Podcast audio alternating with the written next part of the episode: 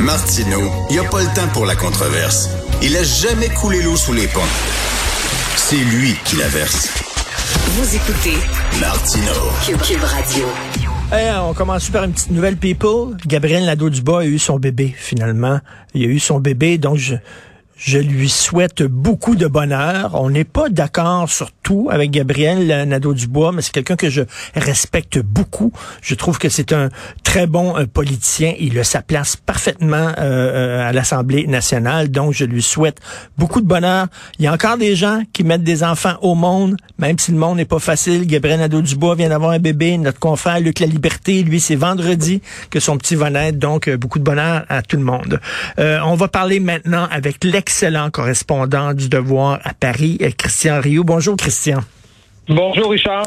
Ça fait des années que vous habitez en Europe. Euh, la possibilité de la guerre, elle existe, elle est présente en Europe. À hein. Paris, on peut pas faire 100 pas sans tomber sur une pancarte, un écriteau qui nous dit ici qu'il y a eu des rafles contre des juifs. Là, il y a eu des résistants qui ont été fusillés. Il y a des traces de balles sur les murs. Euh, bon, tandis que en Amérique, la guerre, elle n'est pas présente dans nos vies. Euh, oui, je pense que je pense que c'est vrai quand on quand on quand on arrive euh, quand on arrive en France notamment, et je dirais quand on s'installe par exemple dans un dans un quartier et qu'on envoie ses enfants à l'école, on est toujours euh, surpris sur un grand nombre d'écoles, des, des plaques expliquant ici 50 enfants juifs ont été déportés vers vers Auschwitz et donc ça évidemment ça glace souvent le sang mais ça ça fait comprendre effectivement que dans que dans que dans la vie des Français, la guerre, en tout cas la mémoire de la guerre est effectivement beaucoup plus euh, présente et c'est vrai ça un peu dans un peu dans dans dans toute euh, dans toute l'Europe. Hein. Pensons pensons aux touristes québécois qui débarquent. Combien de touristes québécois qui débarquaient à Roissy me disaient euh, j'ai vu j'ai vu un un, militaire avec une mitraillette se promener, euh, se promener dans le hall euh, de, des passagers. Donc euh, oui, c'est, oui, c'est vrai. ceci dit, je pense que quand même les Européens, depuis depuis un certain nombre d'années, depuis plusieurs décennies, pensons peut-être en particulier aux Allemands, ont éloigné l'idée de la guerre de leur pensée. Euh, et c'est la raison pour laquelle, notamment, les pays européens, et je pense qu'ils en payent le prix aujourd'hui, ils en payent le prix euh, assez, assez, assez, assez lourdement. Euh, les pays européens se sont désarmés, sauf la France. La France et, le Royaume-Uni sont les seuls pays aujourd'hui qui, qui, qui, maintiennent une armée, en, je dirais, en, état de, en état de marche véritablement. Mais les autres pays européens ont délégué tout simplement leur, leur défense à, à, à l'OTAN. Donc, donc, eux aussi ont été sont rattrapés par cet oubli que euh, nous vivons dans un monde qui n'est qui, où la guerre est possible. Euh, aujourd'hui, dans le Devoir, vous signez un papier fort intéressant sur euh, l'impact de cette guerre qui s'est invitée finalement dans la campagne présidentielle française. donc, la campagne qui est percutée par la guerre. Et bien sûr, on a ressorti, entre autres, ce que disait Éric Zemmour en décembre en disant jamais Poutine va envahir l'Ukraine finalement. Mais il n'était pas tout seul à dire ça non plus, là. Non, non, non, non, il était, il était loin d'être le seul à dire ça. En fait, personne ne s'attendait quand, quand, quand je vous dis que même les Européens sont, sont, sont rattrapés par cette, cette idée un peu, euh, un peu douce d'une guerre qui n'est pas possible et qu'on peut même plus euh, imaginer. Effectivement, personne ne pouvait euh, imaginer que, que Poutine irait jusqu'à l'envahissement de, de, de l'Ukraine. Mais on assiste en ce moment à une étrange chose, une étrange. Vous savez que le rendez-vous présidentiel français c'est extrêmement important. Ça va, ça va être le, premier tour, c'est le, le, 10 avril. Il y a des enjeux extrêmement euh, graves et le président ne s'est même pas encore déclaré, euh, déclaré candidat. Il doit intervenir ce soir. On pense qu'il le fera pas. Il va peut-être le faire par un simple communiqué d'ici vendredi parce qu'il doit le faire vendredi. Mais euh, ça met toute la campagne présidentielle. C'est comme si la campagne, une campagne électorale québécoise se tenait, je sais pas moi, en plein en octobre 70 ou, ou, pendant ou pendant la crise du verglas.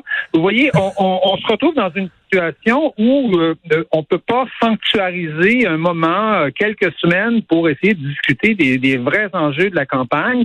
Et on voit bien qu'Emmanuel Macron euh, euh, joue joue là-dessus de façon assez évidente. D'ailleurs, il a il avait refusé de reporter. Il aurait pu reporter, hein, vous savez, la présidence du Conseil de, de, de l'Union européenne. Euh, beaucoup de gens lui conseillaient de le faire. Euh, c'était le tour de la France, vous savez, c'est rotatif, c'est par rotation, tout ça.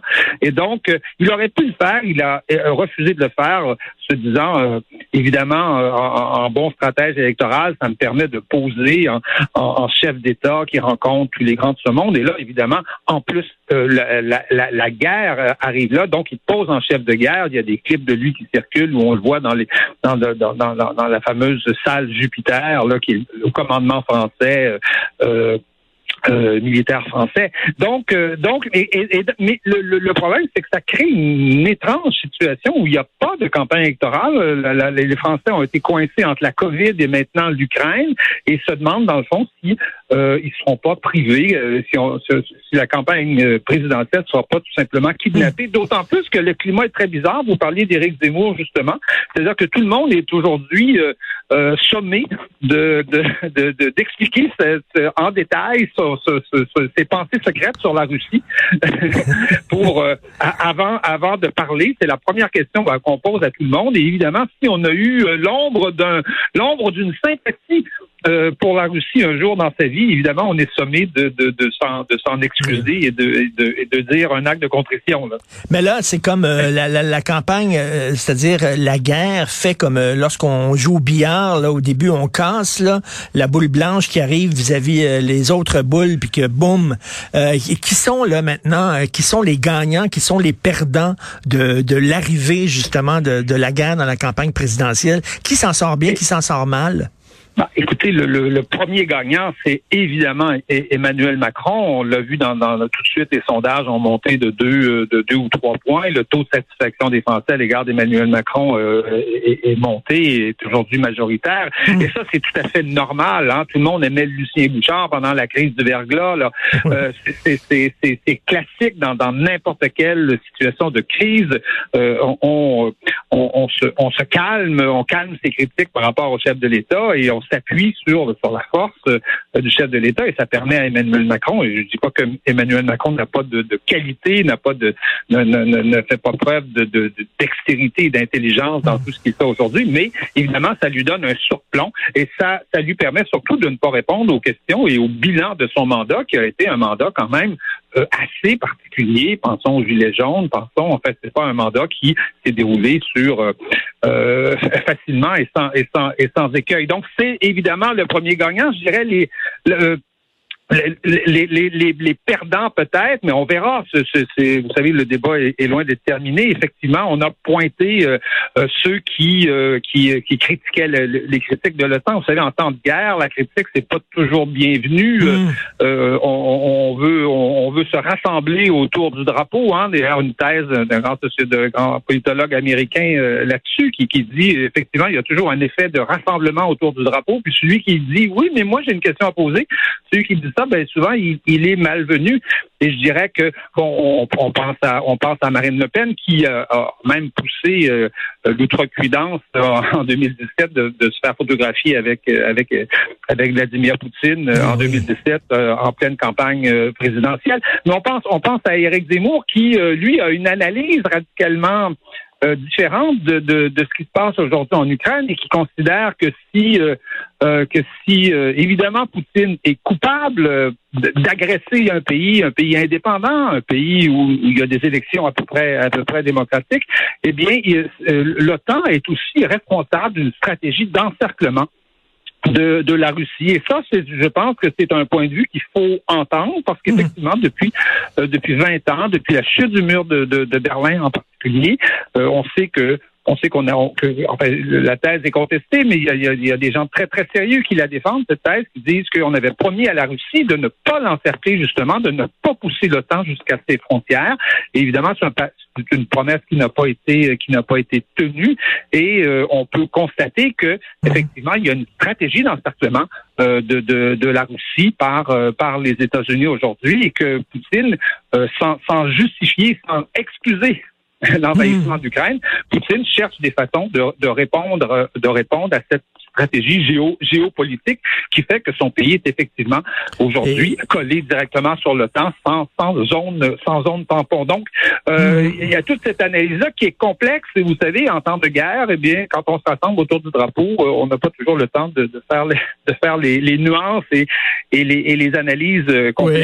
Oui, comme vous, vous, connaissez, vous connaissez la France, Christian. La, la première victime pendant la guerre, c'est la vérité en fait. Là, c'est toute vérité n'est pas bonne à dire, mais effectivement, peut-être que peut-être que c'est mal perçu par certaines personnes, mais il faut l'entendre aussi, ce point de vue-là. Là. Euh, absolument. Oui, absolument. Et je, dirais que le, peut-être que le grand perdant de tout ce qu'on voit en ce moment, c'est notamment euh, c'est notamment l'Europe qui euh, se retrouve dans, dans une espèce de, de situation d'impuissance dans tout ce qui se passe. Impuissance qui est multipliée par une certaine impuissance américaine. Vous savez que Joe Biden Hubert Védrine, vous savez, l'ancien ministre des, Affaires étrangères de Mitterrand et de, Chirac, l'a dit, euh, l'a dit euh, de, manière subtile parce que c'est un diplomate et il le dit comme ça.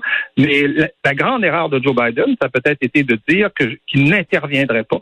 Euh, militairement dans, ce conflit et qu'il n'était pas prêt, prêt à perdre la, vie d'un mmh. seul homme dans cette affaire-là.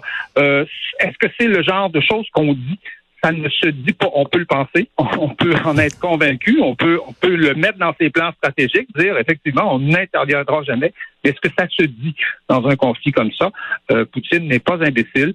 Il l'a entendu. Il savait très bien que les Américains jamais n'interviendraient. Quant à l'Europe, elle est absolument incapable. Elle n'a qu'une arme économique. Tout le monde le voit aujourd'hui. L'Europe est complètement désarmée dans ce dans ce conflit. Elle n'a que des armes économiques qui, sont, qui peuvent être méchantes parfois, mais elle n'a que ça. Et donc, euh, Poutine est, est, un stratège quelque part réaliste, prêt à aller jusque jusque-là où, euh, où, l'élastique ne casse pas encore tout à fait. En tout cas, je conseille aux gens de lire votre texte intéressant, La présidentielle française percutée par la guerre en Ukraine, dans le devoir aujourd'hui. Merci beaucoup, Christian Rioux. Bonne journée. Absolument. Merci.